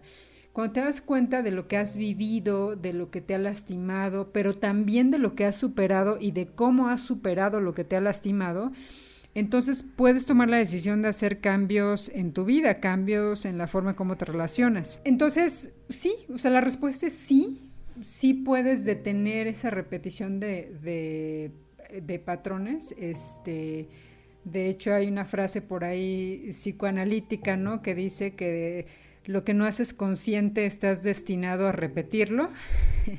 Entonces, pues bueno, ahí está. En la medida en que te des cuenta, en que te des la oportunidad de darte cuenta de qué cosas puedes hacer diferentes, es en la medida en la que tú vas a elegir hacer cambios. Si estás eh, sumergido en las emociones, en la queja del pasado, en el sufrí, en el me lastimaron, en el eh, mi papá fue así, entonces te quedas instalado en el atrás y en el entonces y no te da la oportunidad de ver cómo en el aquí y en el ahora puedes hacer modificaciones para que tú no seas la misma persona o para que tú no lastimes como fuiste lastimado. Claro, entonces quedamos de, de, manera muy clara se ve con esta última respuesta de cómo cambiar, cómo si estoy repitiendo patrones, etcétera, pues ve muy, muy claro que es apoyándonos en esas habilidades que, por ejemplo, pues nos, nos muestra Genaro Hijo, ¿no? En, la parte de comunicación asertiva. Eso es lo primero que me gustaría recuperar ahorita. Lo segundo es, pues, la actitud, ¿no? La manera en la que veo las cosas. Creo que también por ahí había oído mucho que la gente de repente dice que es que son como los lentes, ¿no? Como veo la vida y como voy a responderlo, pues bueno, se pueden cambiar siempre y cuando me dé cuenta. Este, y que bueno, va cambiando conforme maduro y me caen los 20. Entonces la actitud es, en tus palabras, Michelle, el estilo de respuesta hacia el ambiente, ¿no? Y de mi, de mi, actitud dependerán mis acciones, ¿no? Y obviamente lo que reciba de regreso. Entonces, ojo con poder cambiar la actitud si es que no es la adecuada. Y es muy probable que repitamos nuestra historia, pero no nos condena y podemos superarla. ¿Cómo? Pues como hemos dicho siempre, pidiendo ayuda, pero primero haciendo conciencia de ella, ¿no? Entonces sí se puede cambiar. Nadie está este, absolutamente condenado. Pero bueno, qué bueno que entró Genaro Hijo como mediador, qué bueno que Carmen, mamá, lo llama. La verdad es que estoy gratamente sorprendida. Este, porque si no el conflicto hubiera crecido, crecido, crecido y quién sabe a dónde hubiera podido llegar. Creo que la madurez de Genaro, hijo, le permite tener pues una perspectiva pues bastante frontal del asunto, ¿no? Misma, misma que pues le permite explicarle al papá, a ver, como dices asertivamente, claro que lo estás haciendo, claro que estás repitiendo patrones de esta, de esta y de esta manera, ¿no? Entonces, pues cuando alguien se presenta con esta claridad, pues difícilmente decir que dos más dos no es cuatro, ¿no? Pero bueno, en fin, vamos a ver qué ocurre. Genaro Papá, al parecer, le cae el 20 pues, veamos si de verdad se le puede dar vuelta a esta tortilla y, y las cosas salen mejor. La visita de Genaro de aquel sábado cambió por completo mi forma de ver las cosas. Nunca imaginé que terminaría replicando las mismas conductas violentas que tanto repudiaba de mi padre, ni que llegarían a compararme con él algún día. Sabía que las cosas iban muy mal, y que yo mismo tenía la posibilidad de cambiarla si me lo proponía en serio. Fue un proceso que resultó más complicado de lo que al principio anticipaba, pero que con el apoyo de Carmen y de mis hijos logré superar. Dejé de beber, salvo en ocasiones especiales y fiestas, y decidí poner un despacho de asesoría que atendía en las mañanas. Quería sentirme productivo de nuevo y recuperar el respeto de mi familia. Pronto se me ocurrió proponerle a Carmen que me apoyara a atender los pocos clientes que teníamos, y aceptó sin pensarlo. Esa nueva experiencia laboral y vital nos acercó mucho. Era como si volviéramos a conocernos. Después de tantos otros, un nuevo inicio. Nuestros hijos empezaron a frecuentar más la casa. Comíamos juntos cada fin de semana y recuperamos un equilibrio familiar y emocional que meses atrás yo daba por perdido. Cada que comíamos en familia, yo me daba unos minutos para contemplar en silencio a mis hijos y a mi esposa. Recordaba todos los problemas a los que nos habíamos enfrentado con el paso de los años y me sentía muy orgulloso de nosotros por haberlo superado. Claro que los momentos de crisis y las peleas habían dejado sus marcas en la relación familiar, pero también nos habían acercado y enseñado lecciones muy importantes. Por el primer año de nuestro despacho, mi vida, y por todo lo que hemos vivido juntos. Por nuestro matrimonio, mi amor. Gracias por tantos años de compañía y aprendizaje. Y pensar que mi papá no creía que yo podía salir adelante. Claro que no fue tan fácil como ir a la universidad y ya. Aprendí que la carrera no era lo único y la verdad es que me di cuenta que repetí muchos errores como los de mi padre. No estuve presente ni con nuestros hijos ni contigo, Carmen, tal cual y como les pasaba a mis papás. La verdad es que yo tampoco supe comunicarte que te necesitábamos cerca. Ahora me doy cuenta de que hice justo lo que me enseñaron a hacer. Quédate con tu marido siempre, no importa qué, decía mi madre. Y me creí que por ser mujer tenía que aguantar todo. Pues no sabes todo lo que me dolió cuando en terapia nos dijeron que había sido violentada por mis padres, cuando por esas ideas no permitieron mi desarrollo. El no haber estudiado nada me hizo sentir muy insegura a tu lado. Rechacé a Genarito cuando era muy pequeño por lo que me representaba. Lo lastimé mucho cuando más me necesitaba. Aprendimos de la vida juntos y sí, dolió. Y cometimos muchos errores. No teníamos la capacidad de identificar cómo nos sentíamos. Repetimos cosas que no debíamos. Yo también fui duro con Genaro, lo presionaba mucho con la escuela. Y desaprobaba sus esfuerzos. Y créeme que me dolió también cuando aprendí que eso era violencia psicológica. Creí que el ser violento solo tenía que ver con temas físicos o sexuales, pero existen muchas formas de dañar a alguien.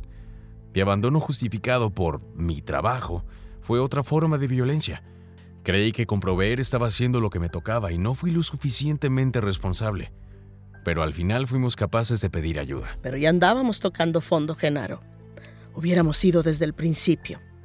Luego me pongo a pensar cuántas personas no habrán pasado por cosas como nosotros y no saben que pueden acercarse a pedir ayuda. Y peor aún, cuántas personas son día a día violentadas y no lo saben o no hacen nada al respecto, que porque así les tocó vivir.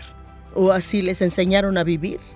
No es fácil identificar la violencia si no sabes qué es violencia, principalmente como mujer, Genaro. Tienes razón. La violencia de género nos hace mucho daño como sociedad y afecta gravemente a muchas mujeres, pero también a los hombres porque nos imponen formas de ser que quizás nosotros tampoco queremos y que provocan que les hagamos daño a ustedes las mujeres, pero también a los hijos. ¿Te das cuenta de que muchas de estas cosas pasarían menos si como sociedad regresáramos la mirada a la importancia de la familia y los roles que uno va cumpliendo a lo largo de nuestra vida? Uf, esa es otra cosa de la que me dolió darme cuenta. No teníamos un núcleo familiar fuerte realmente. No nos respetábamos como debíamos y sí, nos queríamos, pero la verdad es que cada una de las etapas nos pegó como huracán. En fin, hoy estamos aquí y estamos bien. Salud por eso. Y pues esta es mi historia. No canto victoria. La vida sigue. Y aunque han sido muchas las cosas que he aprendido, Creo que la más importante de todas ha sido darme cuenta que en nosotros siempre está la posibilidad de cambiar, que la violencia está presente de muchas maneras y que nuestras acciones verdaderamente pueden dañar la vida de alguien. Ser conscientes de lo que nos pasa, de aquello que vivimos y sentimos, es el primer paso para conocernos mejor, querernos y trabajar por una vida libre de violencia. Chan chan, y vienen los aplausos y los mariachis y la fanfarria. Porque la verdad es que yo sí veo un final feliz aquí, Michelle. Digo, sí, pasaron muchas cosas y pasaron muchas cosas nada padres, pero pues son cosas que tal vez tuvieron que pasar para que cayeran todos estos 20 que ahorita parecía así como feria, ting, ting, ting, ting, ¿no? Les están, están diciendo, y por esto pasa, y por esto pasó esto, y deberíamos de haber hecho esto, y sí es cierto que me equivoqué haciendo esto.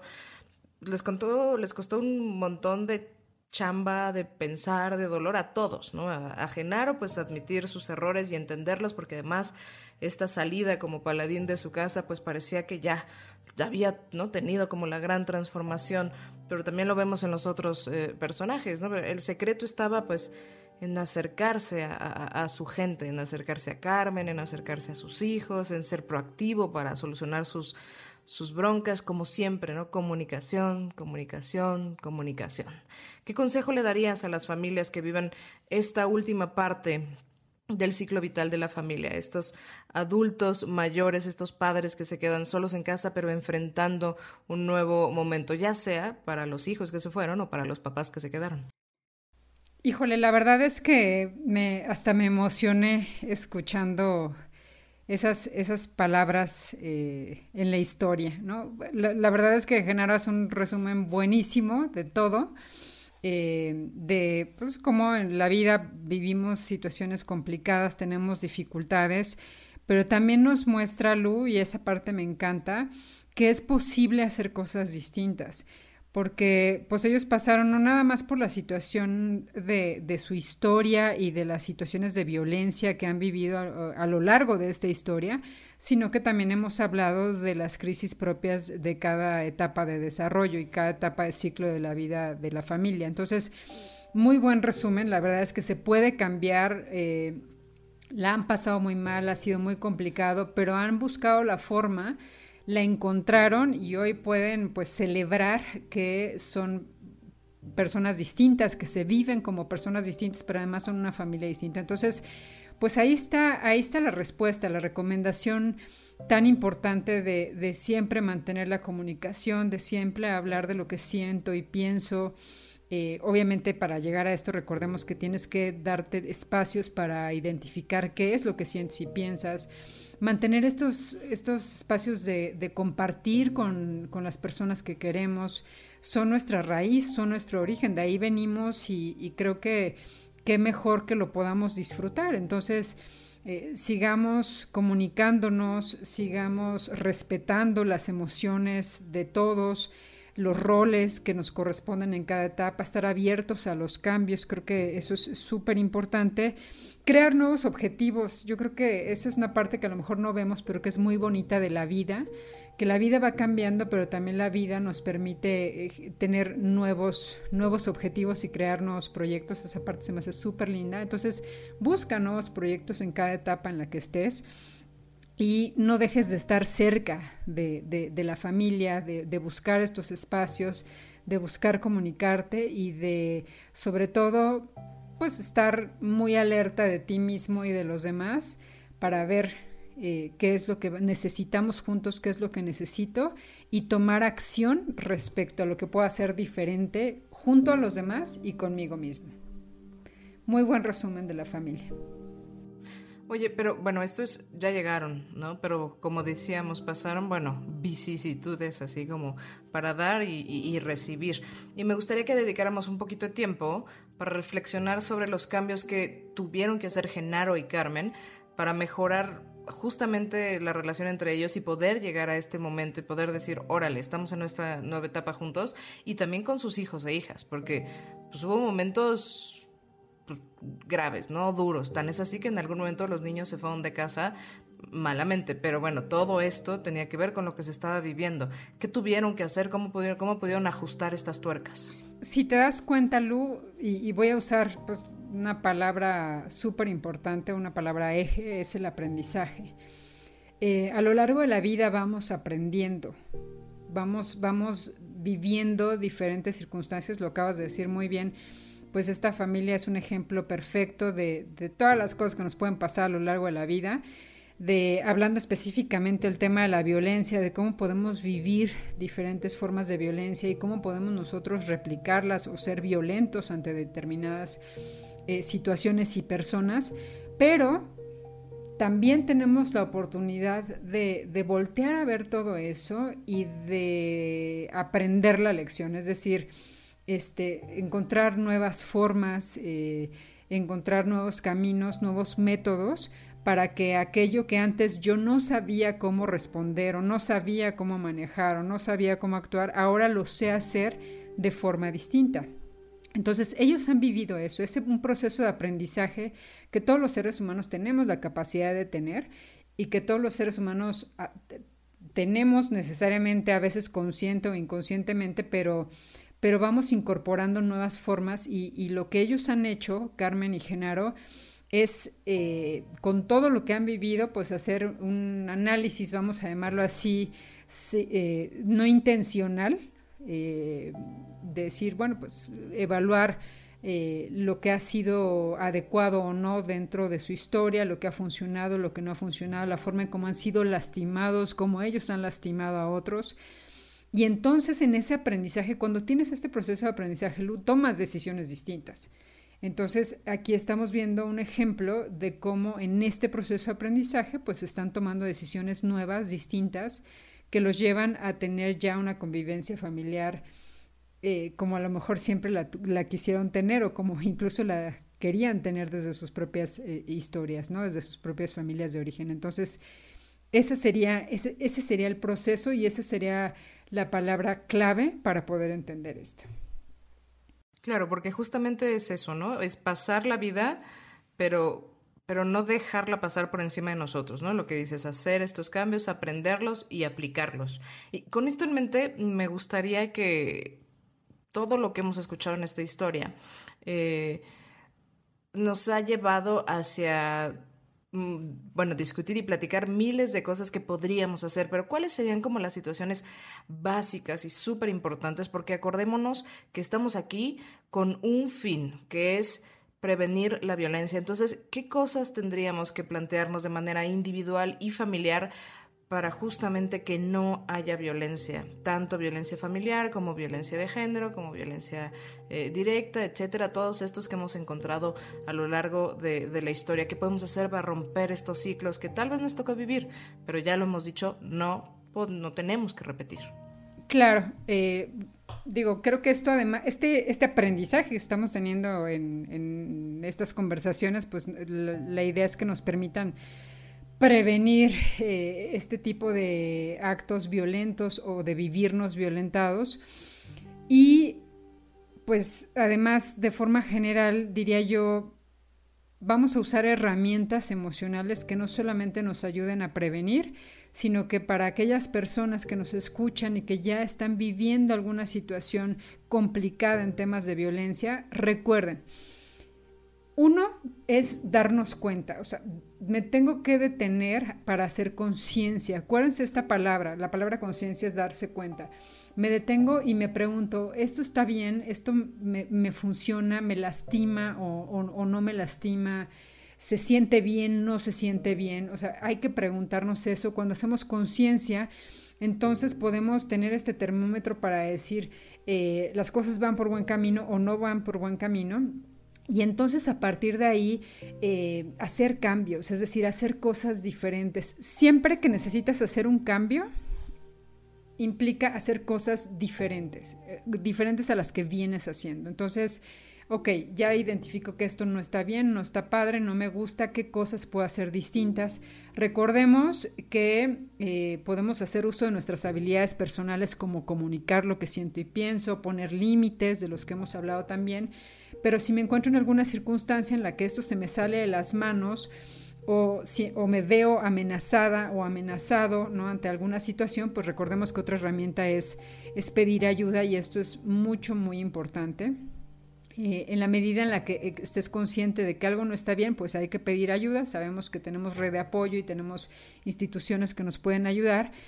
Pero bueno, en la generalidad estar alerta de lo que sientes, eh, hacer cambios, hacer cosas distintas, mantener una comunicación abierta todo el tiempo, eh, tomar decisiones nuevas y eh, sobre todo pues esta parte de tus límites personales internos y externos que necesitamos poner para que el otro no pueda traspasar. mi espacio y mi salud, así como yo también saber detenerme cuando estoy dándome cuenta de que puedo traspasar los límites de ese espacio de alguien más. Entonces, eh, comunicación, conciencia, este, ser asertivos en la comunicación, pedir ayuda, hacer cambios en las cosas en las que tengo la posibilidad de hacer cambios, eh, tener una red de apoyo. Todas estas recomendaciones son fundamentales para que si estoy eh, en una situación de violencia, esto se pueda detener y si estoy viendo que viene para acá esta situación de violencia, que a lo mejor todavía no se presenta, pero estoy empezando a ver señales, o estoy viviendo este tipo de violencia sutil de la que hablamos en algún momento, que pareciera que no es violencia, pero eh, al final sí me estoy sintiendo lastimado de alguna forma, entonces poderlo detener y poder hacer un cambio. Entonces, de manera general, podríamos resumir eh, estas habilidades en, eh, emocionales que podemos aplicar todos y quien, insisto, sienta que ya está en este límite en donde estas habilidades pudieran ya no estarle funcionando, entonces siempre pedir ayuda. Claro, entonces podríamos decir, así como numerándolas súper rápido y básica, eh, de manera muy básica, es conciencia de lo que es la violencia, ¿no? O sea, eh, primero obviamente señalar y poner, ponerle nombre. Dos, conciencia de mí en este ciclo de violencia, lo que me hace sentir, cómo me afecta, etc. Tres, actuar en consecuencia de esa conciencia, es decir, pues manos a la obra. Y esas manos a la obra es poner límites internos y externos, generar cambios y, pedir ayuda, ¿no? sería más o menos así lo que, lo que podríamos como establecer. Digo, es una manera muy, muy básica de ponerlo, pero como para ponerlo puntuado. Pues Lu, lo comentaste perfecto, aunque como bien dices, este, está muy bien puntualizado, son, puntos específicos. A esto es a lo que le llamamos habilidades de vida, es decir, habilidades de vida es algo que debemos de mantener todo el tiempo. Y si estas habilidades de vida de las que estamos hablando, eh, pues son habilidades que son personales, pero que son habilidades que llevamos a lo largo de nuestra vida en compañía de nuestra familia.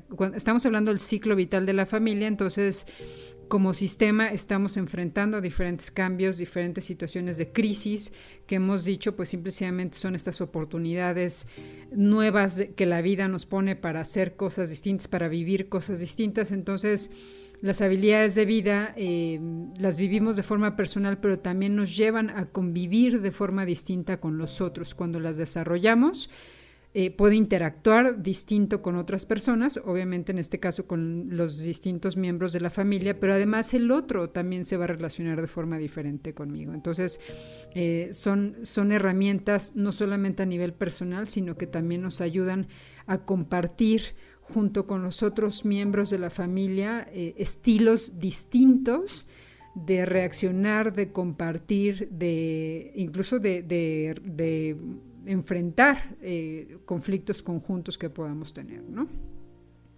Pues sí, porque la familia, hoy platicaba justo con una colega tuya, Michelle, y decíamos, la semilla semillero. Digo, perdón, la semilla, la familia es semillero, ¿no? Semillero de todo, de cosas buenas y a veces puede ser de cosas malas. Entonces, desde, la, desde nosotros como individuos y luego después en la familia, podemos, podemos tener semillas muy bonitas o semillas que después se nos conviertan, pues, en enredaderas que nos atrapen, ¿no? Entonces, pues busquemos que, que, las semillas que plantemos, tanto para nosotros como para, si es que es tu decisión tener hijos, etcétera, pues sean, sean lo más bonito, ¿no?